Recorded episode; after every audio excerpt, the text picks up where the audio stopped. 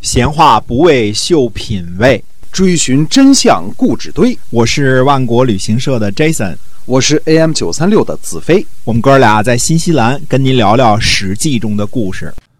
各位亲爱的听友们，大家好！您现在收听的是《史记》中的故事，我们每天为您更新，讲一讲那个历史年代所发生的事情。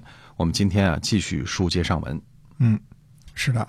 那么，呃，想当初呢，伍子胥呢和这个申包胥呢是朋友。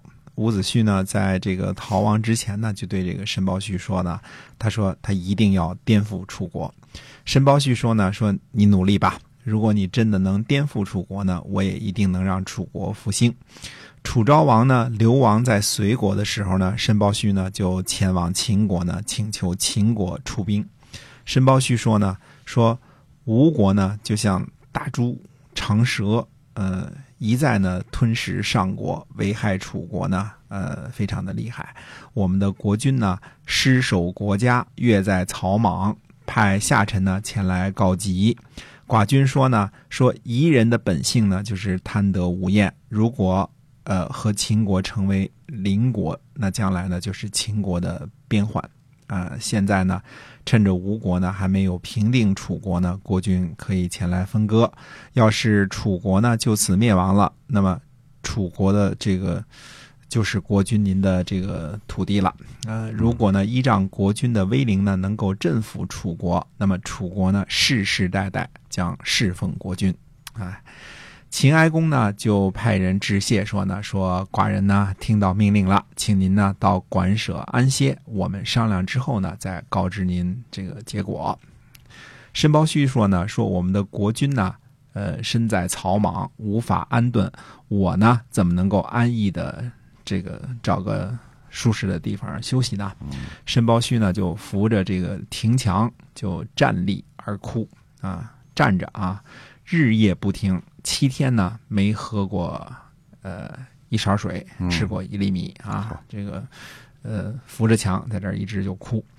秦哀公呢就答应出兵，申包胥呢为之九顿首，才肯跪坐下来。呃，这是。这时候呢，这个秦国呢才发兵救楚。中国呢在此之前呢，应该没有九顿首这样的礼节。想必是申包胥为了表示感谢秦哀公啊，特地行了一个大礼。嗯，中国人认为呢，这个九是这个数字的最高了嘛，对吧？这行到九个顿首呢，那一定是最大的礼节了。公元前五百零五年的春天呢，趁着楚国大乱啊，这个王室的人呢，在楚国刺杀了王子朝，嗯，这是这个王子朝之乱的祸首啊。这个趁着这个这个越国人呢，也趁着这个吴国人在楚国呢进攻了吴国啊，所以看这个连环套啊。嗯，那么申包胥呢，就引导着秦国的军队呢入楚。呃，秦国的这个子普呢和子虎率领着五百辆战车前来救援。子普说呢，说我们呢还不太知道这个吴国的战术，先要看一看，让楚国人呢先和吴国人打仗，然后呢再和楚国的军队呢会合。秦军呢在这个呃这个宜这个地方呢，这个是今天的河南南阳附近呢，大败覆盖的军队。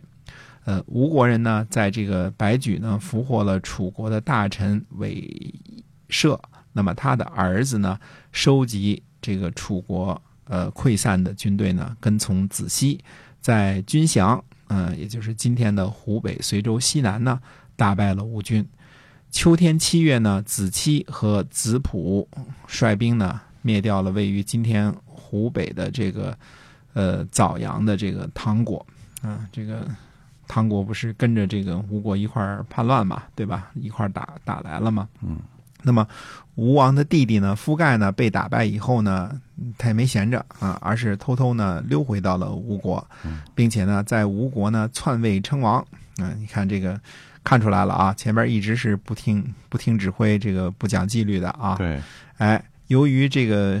这个谁啊？这个夫盖呢自立为王，他就好比呢和吴国呢不是同样的国家一样，所以《左传》当中称夫盖做什么呢？夫盖王，嗯，把它叫覆盖王。称王，嗯哎，吴国军队呢，在雍氏呢再次打败了楚军，那么而秦国呢又打败了吴军，吴军呢驻守在军，军呢在雍氏附近。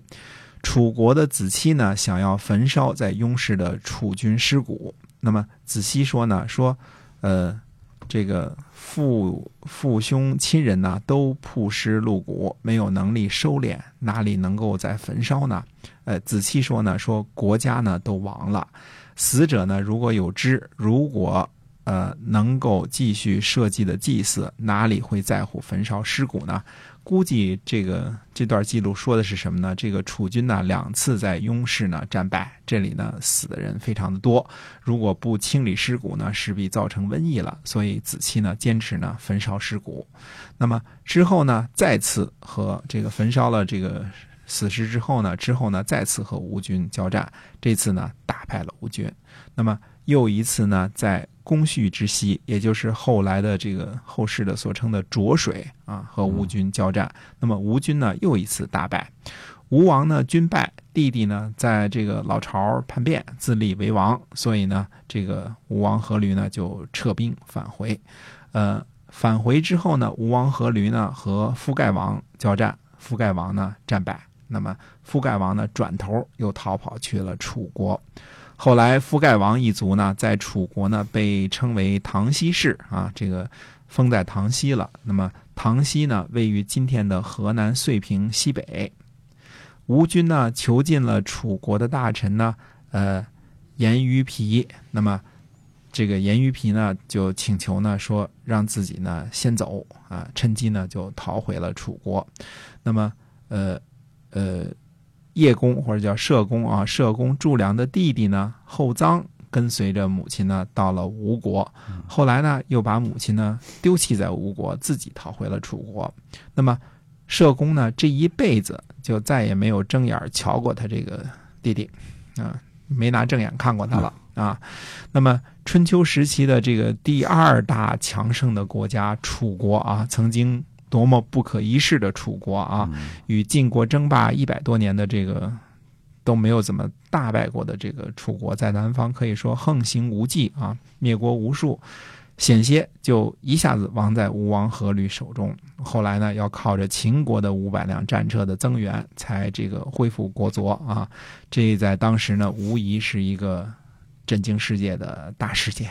哎，从此呢，天下诸侯要刮目相看这个。新兴的蛮夷之国吴国了啊，这个要，呃，再看看这个突然原来没怎么听说过的啊，这个吴国怎么一下这么牛起来了啊？打败这个当时的老二，对，就把楚国差点给灭了，对，几乎给灭了啊。那么在此之后呢，这个吴国退兵之后呢，那么呃，楚国呢就开始这个回到了这个郢都了啊。那么之后呢，到底是一些什么事情呢？那我们下回跟大家再接着说。好，我们今天啊《史记》中的故事呢，先跟大家分享到这儿。感谢您的收听，我们下期再会，再会。